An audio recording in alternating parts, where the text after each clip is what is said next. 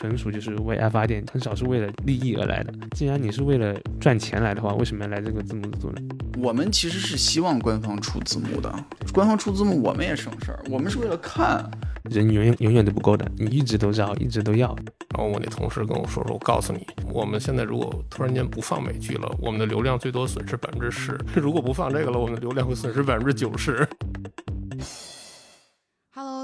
我是这一期文创 Talk 的主持人右三。然后今天我们请来了两位嘉宾，两位呢都是大 IP 字幕组的发起人，一位是鲲鹏万里六幺六老师。嗯，也是漫威的头号粉丝，是漫威部落字幕组的发起人。另外一个呢，也是我的一个朋友泰迪，嗯，大中华区迪士尼头号粉丝，迪幻字幕组的发起人，啊，以及最后是我们的常驻嘉宾羽毛，请三位给大家打个招呼吧。Hello，我是昆仑万里。大家好，我是迪幻的泰迪。大家好，我是羽毛。嗯，今天其实从那个我们邀请嘉宾，大家就能看出来，可能我们要聊一个什么事儿，就是前两天有一件上了热搜的，大家都很熟悉的伊甸园字幕组，他在微博上宣布他解散了。那么这件事情的起因呢，是因为。电影《孤注一掷》中，王大陆饰演的这个字幕组成员，因为一笔这个可观的广告费，接了一个网赌性质的贴片广告。其实它只是电影里面的一条线，但这事儿爆出来以后呢，这个伊甸园字幕组的可能相关人员觉得说，你这个电影很不负责任，把这个博彩广告的这个锅甩到字幕组身上，然后就在微博上也借着这个事儿就解散了。事情大概就是这样，所以今天我们就想借这个事儿和字幕组的两位朋友一起聊一下。我们可以先从电影这块聊，大家都看过这部电影吗？嗯，我看过这部电影，我没看过，我也没看。那那那就我刚刚说的那个鲲鹏老师觉得是大概是这样的一个电影情节设置吗？其实我觉得。它在字幕组呈现上的方面就是有点不太现实，跟我理解的字幕组有点差别。王大陆他们整个字幕组都在一个小房间里面，然后我们是那种都是线上的，哦，大家都在各自的地方。而且如果是真的像王大陆那样子，大家都在一个房间里面的话，那说明他是一个很大的一个资金去帮助你去干这个事情。但是我们都是。用爱发电，就是如果我们真的是一群人坐在一起，同时干一件事，那我们效率真的太高了。这以前我梦想里面可能有过这么一个场景，但是现实中它并不是这样，都是在一个线上的一个环境，就不像就是说他电影里面真的哦，我们大家围在一起，就像一个大学一个部门那样。嗯，就是跟我们坐班这种不一样啊。对，对，因为我听你刚才这个。描述我是觉得他可能是对字幕组的一个工作的状态有一定的误解吧。我们其实都是利用业余的时间来做这件事情。然后你提到的这个呃接广告的这个事情，呃，其实从我个人的经验，我是。接到过这种询问的，说愿不愿意接一个广告？一般来说，他们要求就是你加在你们压好的成品的片头，作为一个贴片广告。嗯，啊，是有这种情况的。但是博彩啊、赌博这一类的灰色产业的广告，就我们组应该是没有接到过的。接广告这个事儿，比如说压片头这种事儿，就是历历史是蛮久的，主要是因为现在灰产太狠了。而且很多是跟流量捆绑的，我们这个行业管这个叫小渠道嘛，它可能覆盖的人群是一些灰产比较喜欢的人群，或者说是一些就是他比较看重这种渠道的转化。那我见过最典型的字幕组自己接的广告，一般都是语言培训类的。这就是标准的小渠道，就互联网喜欢喜欢用用这种方式去获客嘛。但是确实我也没听说过说哪个字幕组自己去接这种有严重的这种违法违违法情况的这种这种广告。反正我看了一下，当时微博跟知乎好多人都在喷这个事儿，包括跟字幕有接触的或者以前就是字幕组的人。反正一般来讲，大家都觉得这个东西就是。就是编剧脑补嘛。如果是带有这种博彩性质广告啊，它是从哪些途径会出来？这个更像是那种他和把别人字幕组可能做完了资源，然后下下来，然后自己把这个博彩广告加进去，然后去再投放到各个资源站上面，又又压了一遍，对，又做了一遍，对，就二次就是在就完全就完全不需要通过字幕组的一个渠道，就是说发邀请啊，我能不能在你这上面添加广告？嗯。不需要，你就直接做，直接发出去就可以了，何必就是要要你还要花钱给你去投这个广告呢？嗯，二道贩子，对这种倒压的情况其实是挺常见的。嗯而且其实也不局限于就是博彩这种广告，因为字幕组一般来说它是没有这个财力去做这种在线点播的这种服务器的。那可能有这种在线点播的网站，它就会把自己的广告压压进去。你看片子的时候，你能看到这个广告，它就是一个二次的相，相当于播放器，它在线播放器上面直接给你给你飘过去就完了。哦，对。那你们你们两个人其实都是算是字幕组的负责人吧？你做了大概有多久？呃，做了大概两三年左右吧，现在是合并到一个酷麦字幕组里面去。最近其实我也没怎么负责字幕他属于转型成功了啊，我这是想转型没没转型呢，我已经做了十四五年了啊，我们是零九年开始的。嗯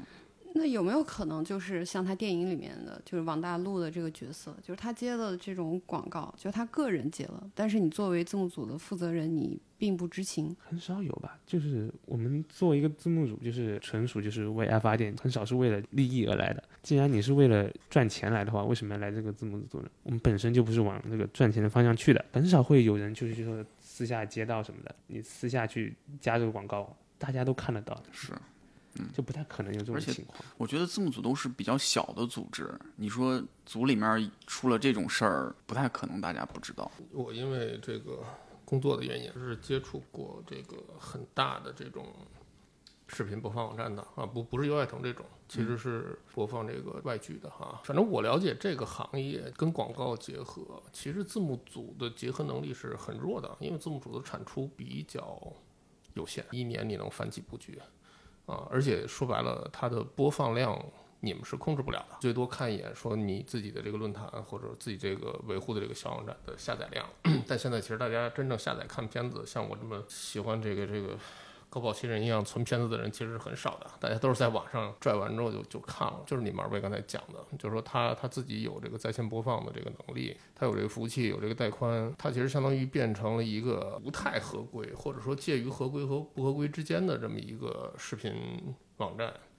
然后把这些广告怼进来，不管说是在片源上的，还是说只是在这个页面上的，他去挣这个流量广告这个钱。反正大的形态是这么个形态，这里边可能细分很多，因为我们也没有真正的去见过人家做这个，也不好瞎猜啊。但但其实规模是挺大的啊，基本上一年要上亿的，一个网站一年要上亿的。那你们平时就是就是比如说一个熟肉，当我们看到这部电影的，你们是怎么产出的？都有哪些部门？第一个就是片源，其实片源也分很多种，就是有流媒体的，有在电视台上面播的，像电视台那种可能就是我们转录下来的，那就专门有转录的人。然后呢，我们先首先把这个资源拿到手之后，就是拿到它的字幕文件，要么就是没有字幕文件，要么就是从电视台那里转录过来那种字幕，然后再去做一个分工啊，比如说分成这一段十分钟给谁谁谁，然后再有一个校对，然后整合在一起，因为每个人翻的情节都不一样，你可能有上下文出现不一样啊，用词也不对啊，然后就是校对，校对完之后再发给现在现在还多了一种叫做特效，字幕特效，就是专门做一些跟电影 logo 像是它是英文的，但是我们把 logo 做成中文的，跟电影那个样式是一样的。然后呢，我们再发给压制，我们就是把字幕跟那个视频结合在一起，合在一个文件里面，然后我们再把它发布出去。基本上其实就是个这个流程。嗯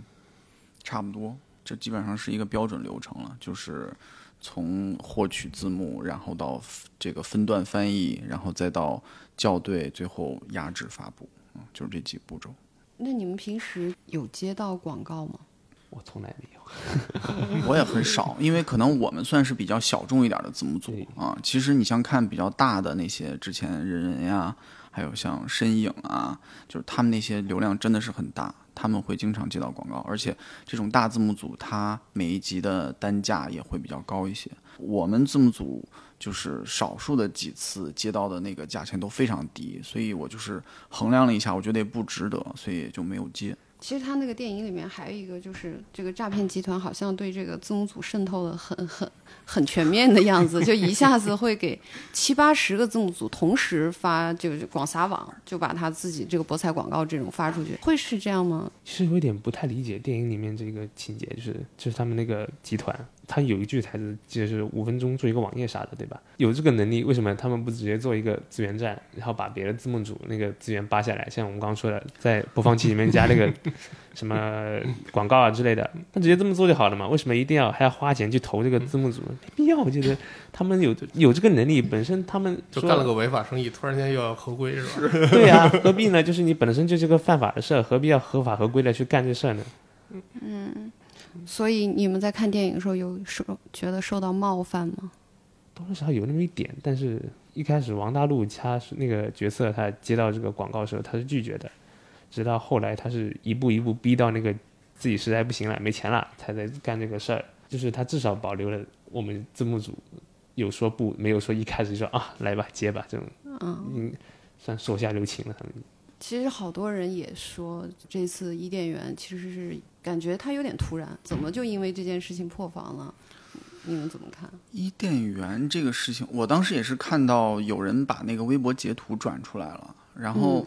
我自己回想了一下，伊甸园最近几年好像没有那么活跃了。确是吧？对，就是以前能够看到他们做很多很经典的，像那个实习医生格雷啊，啊，还有什么 CSI 啊，那都很多年前了。他们现在可能一年也就翻，呃，很少数的几部剧，仍然是那些经典的老剧，就是实习生格雷还在更，所以他们还翻。然后 CSI 出了新的续集，所以他们也在翻。其他的好像他们就产量很低了，所以我觉得可能他们本来也就不是特别活跃吧。然后又受到这个事情的刺激，顺势就说那就就不做了、啊？会不会是这样？本身也不是一个什么赚钱的行业，嗯，而且大家都是可能自己喜爱的剧也没有了，也就没有这个动力了，就慢慢慢慢就消失了，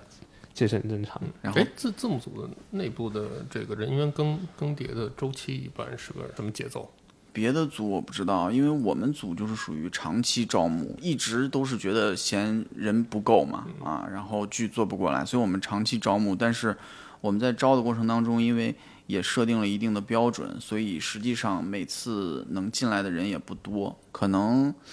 平均下来一个月能进一两个新人，对我们这样的小组来说啊。但是还有很多的人，可能他做上几个月之后，他就不活跃了。可能大组的流动性会更大一些，他们进进出出可能也人数会更多一些吧。确实也是这样的，就是人永远永远都不够的，你一直都招，一直都要，人越多越好。反正这种东西永远是不嫌少。你们可以十分钟一人一段，人一多了，我们可以五分钟一人一段，其实整个效率快很多。大家能坚持做多久啊？平均？也有就是从一开始到结束，他都一直都在的这种，哇，用爱发电。也有可能就干了一两次就就没有再出现了的，有的可能就体验，要么就是他特别喜欢这部剧，他只做了这部剧，然后其他剧都没有动过了。我们组里面是有那种就是能够坚持比较长时间，比如说好几年的那种人啊。一般来说，这种人他其实翻译水平也可以，然后他从这件事里面能够找到乐趣，能够获取一定的成就感，所以他坚持的时间也就比较长。一般这种人，嗯，我们就会安排他做小组长。你们两个人现在就是呃做字幕组这部分工作的时候，还会具体的去翻译吗？翻译可能不会，但校对可能还是会的。嗯对我也会有的时候重点的剧目我会去校对，翻译的话我自己确实是没什么时间了。嗯其实今天就是聊这期字幕组之前，然后因为我也查了一些资料，我回想了一下，就第一次意识到字幕组大概是在什么时候。我想了一下，可能是我大学，我不知道你们就每个人可以想一下，就我们什么时候开始意识到有字幕组这个存在。嗯你大学可能就是我中学的时候，啊，差不多。我也是，因为我是中学开始在网上下载电影看的，啊，那个时候就会去找片源和对应的字幕，就会注意到字幕组。我可能小学这个会啊那差不多，对，都是差不多的时候。久远了。鲲鹏可能更小一些，嗯，它很小，嗯，嗯嗯，对，能看出来。因为我觉得就是字幕应字幕组应该就是一个数字化之后才有的一个东西，但是在这之前，那鲲鹏老师可能就不知道。比如说我们租那个 VCD 和 DVD 时期的时候，嗯，那他的那种翻译，他跟字幕组的这个有什么区别，或者它一样吗我？我记得当年 VCD、DVD 时候，国内的字幕应该应该就是开始看，在网上开始下美剧的时候，嗯，那差不多就是零几年。我最早看看的是这个《West Wing》，讲讲美国政府著名的时政剧《西乡风云》。那个时候最早我看的字幕的版本，我忘了是港版的还是台版的，啊反正反正不是内地翻的。早年看美剧，印象特别深的就也是也是就那几部剧，什么什么波森里狗啊，什么绝望主妇啊这些。然后我差不多零六年、零七年的时候，我就去搜狐了。嗯啊，然后那会儿搜狐就开始做那个搜狐视频嘛。当时我印象挺深的是那个老张张朝阳轰轰烈烈的搞过盗版嘛。然后我印象呃最深的一个一个段子是大概零八年前后，搜狐跟赵本山那边合作，就是本山传媒合作。然后当时我在公司电梯里跟我们一个同事聊，赵本山当时他们拍的最有名的是《乡村爱情》还是什么，我忘了。呃那会儿看看这些无感，那会儿就热衷于看美剧、日剧什么的。我说这这应该没什么人看吧？然后我那同事跟我说说，我告诉你，我们现在如果突然间不放美剧了，我们的流量最多损失百分之十；如果不放这个了，我们的流量会损失百分之九十。那个年代就基本上已经国产的这个剧啊，那会儿可能还没有网剧这个概念，但但当时其实流量形态已经跟早年互联网大家去下剧，然后看这个字幕已经变化比较大了啊，就相对来讲，它的受众就更更下沉了。他当时已经开始去跟这个国内的电视网络去去 PK 了啊。其实早年看美剧、看日剧，这些人跟国内的电视网络是不冲突的，反正国内电视网络也不放这一剧。那个时候，我觉得以我这个观众的了解，我觉得对字幕组是没什么影响的。嗯，我那天在想，我觉得其实好像字幕组的存在，其实往前倒的话，包括去看 VCD 和 DVD，其实它都是盗版的一种途径嘛。就是我们看到这些东西，它其实改变了好像我们观影方式。因为我我是怎么发现这件事情呢？就是我跟我父母在一起的时候，比如说我们去看一个外国的一个电影的话，他们是非常不习惯下面走字幕的。他们的观看方式就觉得我我没有办法同时处理这些信息，但是我们这一代人，包括就是羽毛刚说的，从看台湾呀，包括呃香港这种的，不光是他们本地的这个片子啊，还有就是他们也是当时盗版的很多，就是我们看的所有。父父母那代人观念里边有一个特别的类型，叫做译制片吧。嗯，对，对是，其实现在你看，就译制片，以前你像童自荣这种，嗯大家都说哇，这种老的这种译制演员他很那什么，但是现在我们可能就对译制片就觉得不像以前那样，因为大家不看译制片了，甚至我们现在就打开腾讯视频，有有原版和普通话版。你会看普通话版会被鄙视的，大家更喜欢去看那个原版底下走字幕的，而这些我觉得可能就是从我们这一代人大概就是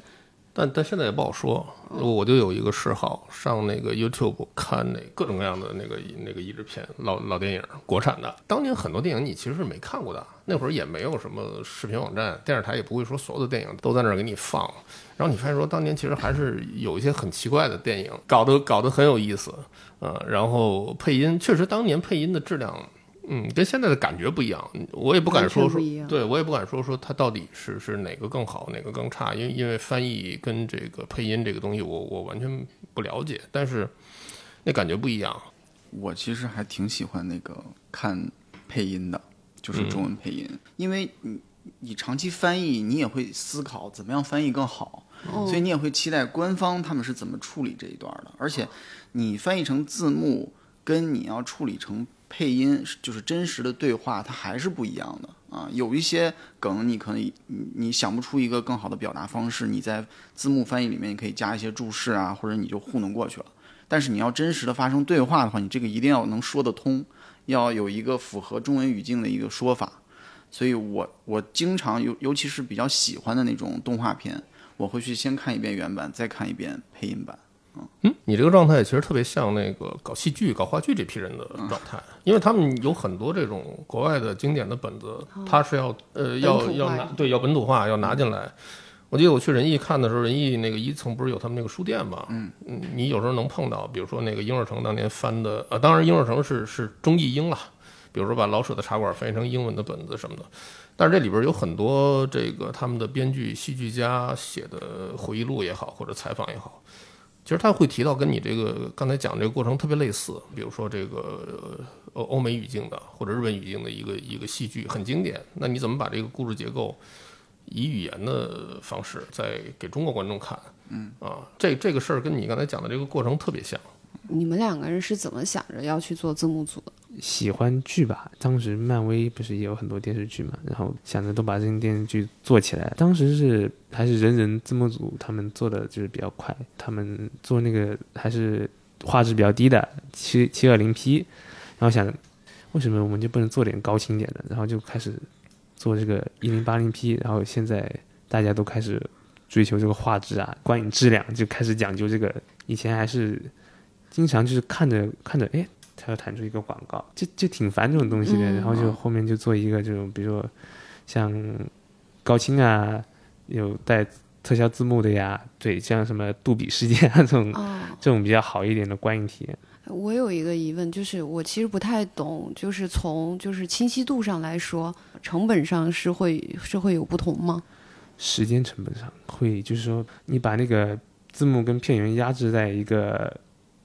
片里面的话，它是需要耗那个 CPU 跟 GPU 的。比如说你这个文件四 K 可能就一 GB 吧，嗯，然后七点零零可能就几百 M 吧，嗯，那比如说你七点零 P 的，你半小时就可以做出来了，四 K 的你可能要一个小时、两个小时这样子，嗯。不过现在前几年是这个时间，但是现在电脑发展越来越快了，这个时间也是越来越短，就是。所以现在就这么多四 K 片源什么的，现在其实越来越好做了。我并不是追求极致体验的，就是因为我我们字幕组主要是翻一些青少年剧嘛，就是这这些剧，它在我那个年代，其实国内基本上没有什么字幕组在做，可能会有一些个人去翻译，而且就是剧目非常少。然后我当时正在上大学，我自己很喜欢这一类的剧，我觉得就是。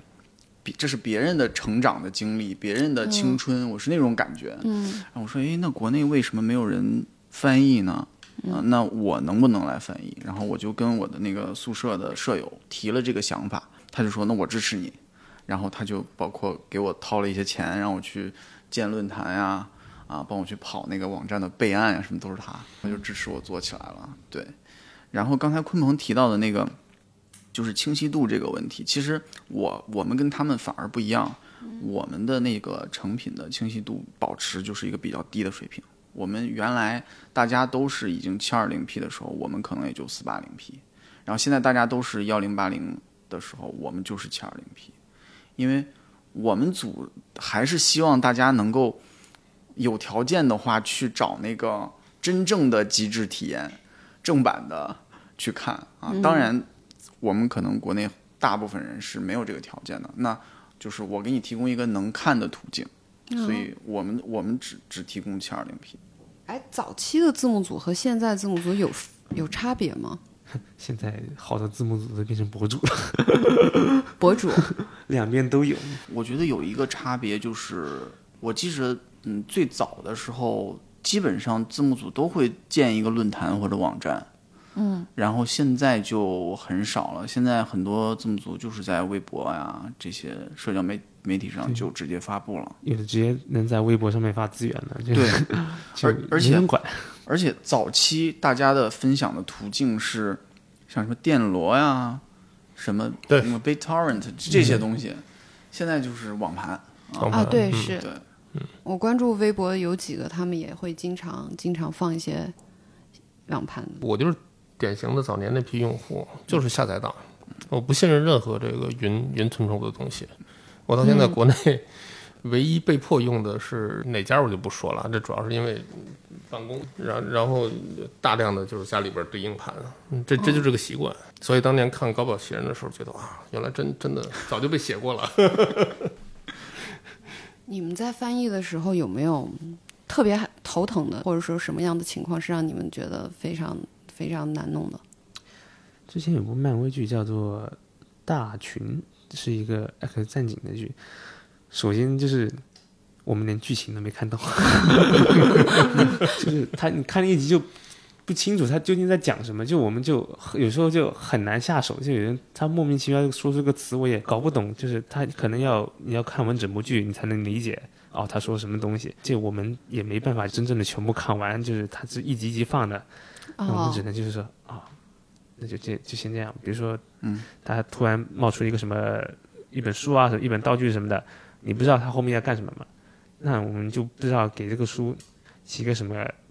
就是正式一点、好一点名字。可能他不清楚在后面有什么作用，所以所以后面你们会比如说再把前面的字幕修正一遍吗？会会可能会就是如果影响了就修正一遍。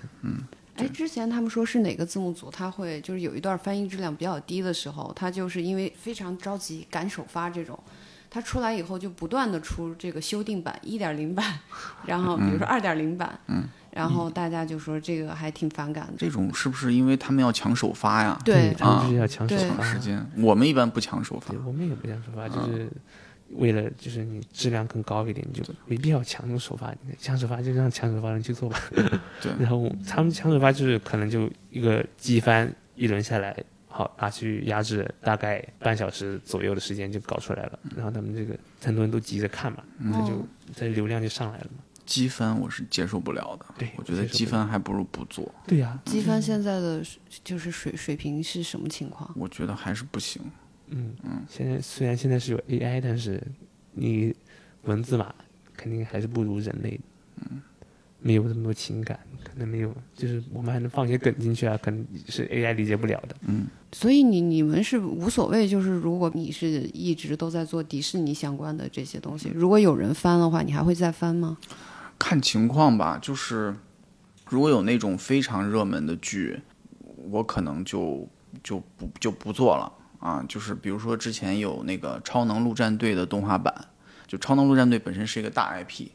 啊，然后你像人人影视啊，他们几个大字幕组都做了，那我们就觉得已经有人做了，我就没有必要做了啊。我如果再去跟人抢的话，这其实也违背我的初衷嘛。啊，当然我知道鲲鹏是追求极致体验的，所以他们遇到这种情况，可能他们会做，但是我们会比较少，除非就是说我们的粉丝，我明确知道他们对我们有期待啊，就觉得我们一定要分，就看我们的啊，啊，那可能我们会去分。嗯，对，就是一个慢工出细活，就是还有的人会喜欢收藏我们资源啊什么之类的，就是就是为了等，大家就是等你这个版本。有一些冷门冷门剧是这样的，嗯，我以前看过一个德国人拍的一个潜艇剧，嗯，就是很有名的一个剧，其实不是太老，大概一几年、零几年的时候的剧，但是因为太冷门了，呃，能找到的一个字幕只有一个，而且这个字幕里边有很多它是没翻的，嗯嗯，就就一句话完了，感觉中间还有三句话就 就吞了，那你就那你就当时就会觉得这要有一个。喜欢翻这类片子字幕组，他给你精翻一遍，那感觉是不一样的，会有这种，但是这个东西确实没什么收益。哎，我有一个问题特别不了解，现在这种新的流媒体，不管是迪士尼也好，还是这个奈飞也好，这几年他们整个这个建设的速度，我觉得是蛮猛的。包括说你你你付费的话，你可以定带字幕的中文频道嘛。我知道国内很多这个深度玩家是直接就家里边搭这么一个环境，就看这个就完了。我不清楚他们的这种翻译，包括包括你是专门翻这个迪士尼的嘛？因为迪士尼那边《星球大战》那个 IP 是在那边，包括什么曼曼达洛人啊之之类的这些。我不知道现在这这种情况跟你们是有什么关联吗？还是说会对你们有什么影响？这个这个问题其实分了好几个层次啊。第一个层次就是流媒体上现在开始带了中文字幕，嗯，其实这个现象 Netflix 应该会更早一些，对，对吧？早对啊，嗯，然后 Disney Plus，呃，它刚出的时候也没有，然后过了一段时间它又有了，然后最近它为了节约成本，它又砍了。啊，对。啊，对，所以这是一个不断变化的过程。好吧，啊。我们其实是希望官方出字幕的，对。官方出字幕我们也省事儿，我们是为了看，我们换这方面他一做过来就我们就有的看了，对那那太方便了，嗯而且啊，他总绝对会比我们就是知道信息更更多，嗯而且他他一个人可以看完所有电影整部剧嘛，嗯而且他翻译的有很多备注啊，是我们接触不到的。对然后就是您刚刚提到，比如说像《星战》的这种字幕，呃，因为我了解到《星战》的那些呃 Disney Plus 的原创剧集，像《曼达洛人》呀这些，之前是一个非常资深的呃国内的星战粉丝，他翻译的啊，姚老师。因为就是《星战》，它在国内来讲算是一个呃比较小众，但是又很硬核的一个粉丝群体啊。对，所以迪士尼在对待这一这部分原创剧集的时候，他们也很很很认真，所以就请到了这个姚老师过来去、去翻译。但是最近的两季新的他也没再翻了，对，是因为砍成本。掉了啊，对。然后我们之前翻过一些呃星战的动画剧集，然后当时迪士尼也是找过来，就说，哎，正好国内的视频网站要引进，啊，那你们已经翻好了，而且我们是跟星战中文网，也是国内的那个最大的星战粉丝群体，嗯。跟他们合作翻译的，所以我们这个字幕也算是比较专业嘛，啊，然后他们就说，那我们会给你们一些就是算是补贴补偿啊，然后我们就用你这个字幕了。对，会有这种情况，而且他们那些就是都会用词都比较正式一点。其实跟我那几个漫威电视剧那个他们官方翻译都有聊过，就是平时我也会去看他的翻译，他翻什么样，我们都会就是互相探讨这个翻译怎样怎样怎样的。其实我是很希望他一直出去的，而且他现在还有一个就是译配嘛，就是做配音，然后这也是就是平时你要等到那些剧引进进来才能看到，现在你能在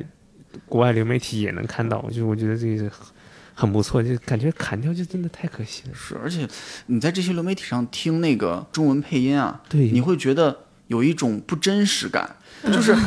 他那个你明知道这个剧是不可能引进的，嗯，但是他现在有了就是大陆配音，对，然后他在里面说一些你日常在电视上听不到的一些说法，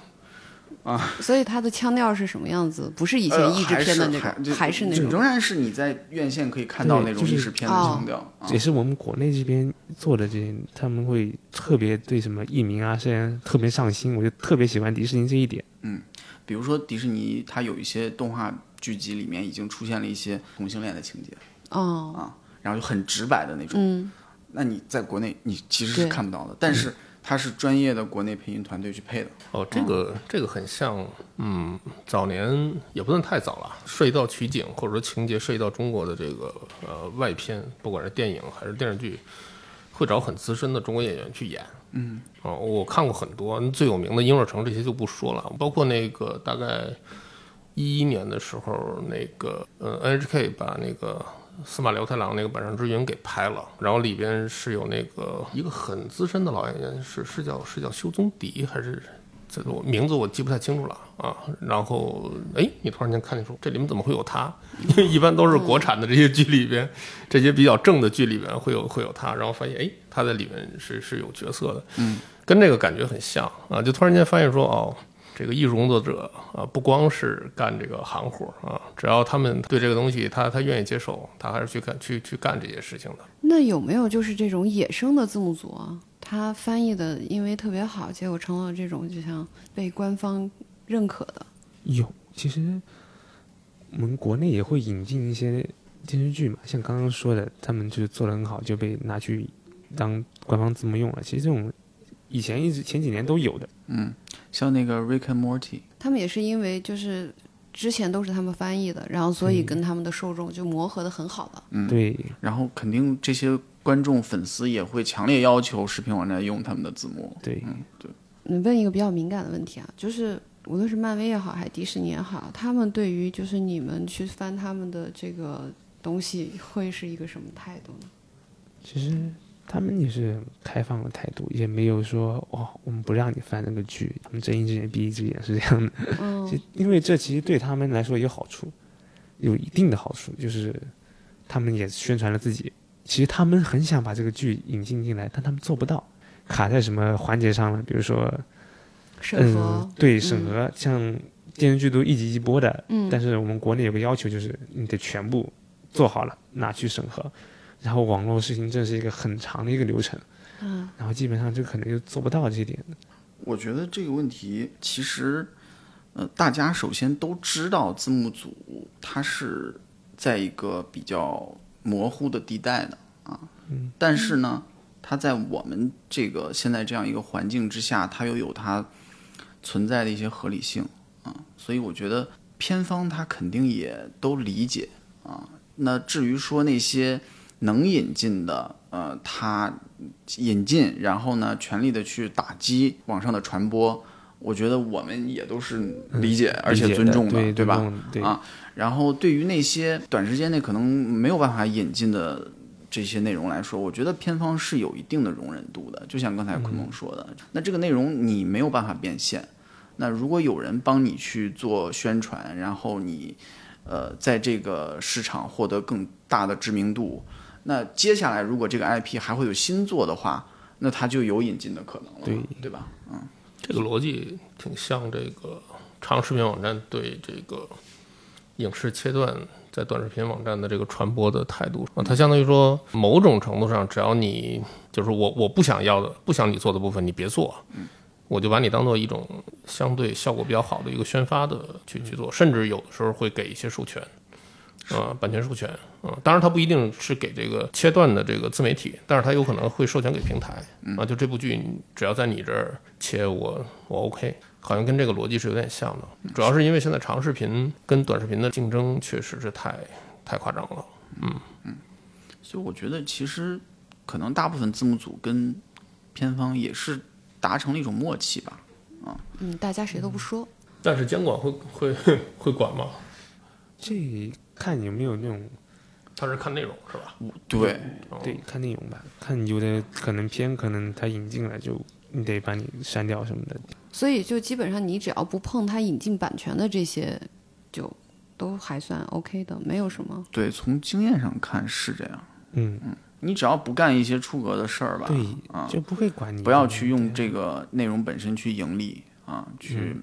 把这个片源还要卖给别人啊什么之类的，就没什么问题。你之前说的，比如说你会刻意的，就是去把它的清晰度限制在一个，啊，嗯对对，这个我们确实会这样做，但是我知道很多字幕组他不这样做，但是好像也没什么太大的问题。你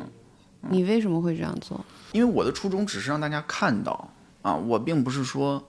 嗯，你只能在我这儿看到，或者是说你在我这儿看到的就是最好的，我不是这样的一个想法。就是既然这个片子是有它的版权方，那嗯也也有很多人有条件，因为刚才羽毛老师也提到说，呃，我们其实。比如说我自己家，我就搭建了这么一个环境，我就可以去看那些流媒体。啊，啊，那嗯那个它就是最好的体验啊。那我觉得有条件的人完全可以去那儿看。希望大家都有这个条件能去，嗯，那个流媒体网站看，因为它流媒体网站是就是给每个人的用户就是设备啊都做了适配的，可能达到的效果是。说白了就是你想是在哪看在哪看，拿个手机一点开哦就可以看了，可以随便拖拖进，你也你也不用省去下载啊什么各种各样的麻烦的步骤找资源啊这种，嗯，就是一个方便。而且流媒体他们会提供就是各种技术上的一些保障，比如说像、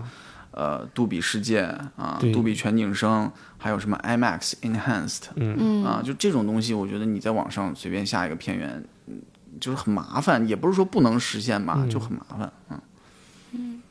所以如果像现在国内就好多大一点的字幕组，嗯，它是不是都要面临转型？就是做到一定时候，你这样一直做下去，其实基本上干的事情都差不多。我理解你说的转型，更多的是像，就是我们这个字幕组是继续做字幕，对，还是再做点别的？就能做啥呢？这块儿鲲鹏老师肯定有自己的见解，他见多识广。现在我也是转型，就做做自己就做电影博主，然后也是接接电影宣传啊什么之类的。就是你也可以去翻译一些预告片啊什么的。预告片这个就是没有说限制你版权什么的，也不哦会侵权什么的。对，我看你的微博上是每天都在发，嗯，而且是穿梭于各大首映礼，特别羡慕。我们就没有，我们就是嗯，其实很早吧就开始接到了一些像呃有这个出版社啊，然后包括网站各方的邀请，就是说帮他们去做一些商业翻译。啊，然后这种活儿我们做过一段时间，然后但是实际上它也不太划算，说实话还不如上班挣钱。所以现在这种活儿我们一般不接，除了有一些非常重要的，我是非常希望就是能够转型做博主啊、自媒体这种，尤其是像能够做一些原创内容，也尝试过拍了一些 vlog 呀、视频的剪辑，包括我们自己也做播客嘛。但是我反正是工作很忙，我特别希望有人能够，哎，过来就是有一些人才能够加入，然后帮我们分担一些，各自发挥自己的专长嘛，去做一些原创性质的东西。嗯就你们那个 vlog 我倒挺喜欢。是吗？对呀拍的很少。我要是像你一样能到处跑，我也多拍点儿。我设备都买的很齐，但是没有机会，主要是。哎我我不清楚，比如说像大家翻译的这个字幕，有没有这个知识产权？觉得没有吧？应该没有。也是一个很模糊的事情。因为我记着有人说是有啊，有人说这个就是你你就是等于你们算再创作了嘛，这就是你的。但是也有人说你是用别人的东西去再创作的，嗯，那这个就没有。所以除非说官方承认，对对，嗯，就相当于说你拿到了授权，然后那你这个最后就是个翻译权，是对吧？嗯嗯，但如果按昨天那个律师讲的，如果他们在翻译的过程中某个梗，就是这个梗就是你造的，之后大家都从你这儿都用，那那这个就属于文创环节了。所以你们你们对字幕组，你觉得它会消失吗？就之后没有字幕组？我觉得不会消失，因为说白了，字幕组从本身就是一个爱喜爱这个剧，他只要你这个有一个爱好一直在，你就会一直有人去发力发电这种。刚才坤鹏说的这个有个大前提，就是我们这个环境没有变化，嗯，它就会在。也不一定，我觉得环境有变化之后，存在的方式就变成说，嗯，就就主流不翻的，你们可能会去翻，就字幕组这个会会去覆盖。因为因为我我以前关注过很多这个小的小品类的这个这个翻译，因为因为我有时候会会会找，比如说纪录片或者一些这个很特别的电影，就当资料看。啊，那那你发现说可能就这么一拨人在翻译它，啊，其他的人，比如说这个大家正经翻剧的，啊，翻电影的，觉得这这东西离离离我太远了，啊，这不是我的人群去去关注的东西，所以它它某种程度上它有一种研究性质在里边，嗯，这个我觉得其实跟跟跟一些政策关系不大，但是因为就是我也算半个业内人士，影视行业嘛，就是嗯。我我我比较了解他那个影视的这个引进的制度，因为不管是就是你在院线还是呃流媒体上引进这些片子，都是有一个配额限制的对，啊。总量控制，对，因为我相信中国市场是很大的，就是你再小众的那些片子，其实它都是有一定市场的有人看的，有人看的，如果说没有这个配额限制，那那些很小众的片子可能会更轻易的进来，所以也有可能会有官方的翻译啊。我个人其实是期待看到字幕组就是不不存在的那一天的，那是很好的那一那一个方向啊，就是不需要了，就是我们想看的东西其实都已经引进了。嗯最好就是网飞、迪士尼这种平台，我们也能 看到，但这个每个人都梦想能看，到。对这个梦想就是但那个时候会出现的问题是，大家交不起这个月费。是嗯 可能对于我们这种需要字幕组的人来讲，我们就很害怕字幕组有一天会消失。嗯嗯它其实就是弥补了可能国内引进的所有的这些影片，它完全满足不了我们的这种喜好，就你个人兴趣，它完全辐射不了。甚至说可能成长过程中二十年，你所有的这些兴趣，你个人的这个这个喜好，全部都是，甚至说百分之八十以上是字幕组带给我们的。嗯，所以就是如果看到字幕组有一天消失，我会难过的。如果字幕组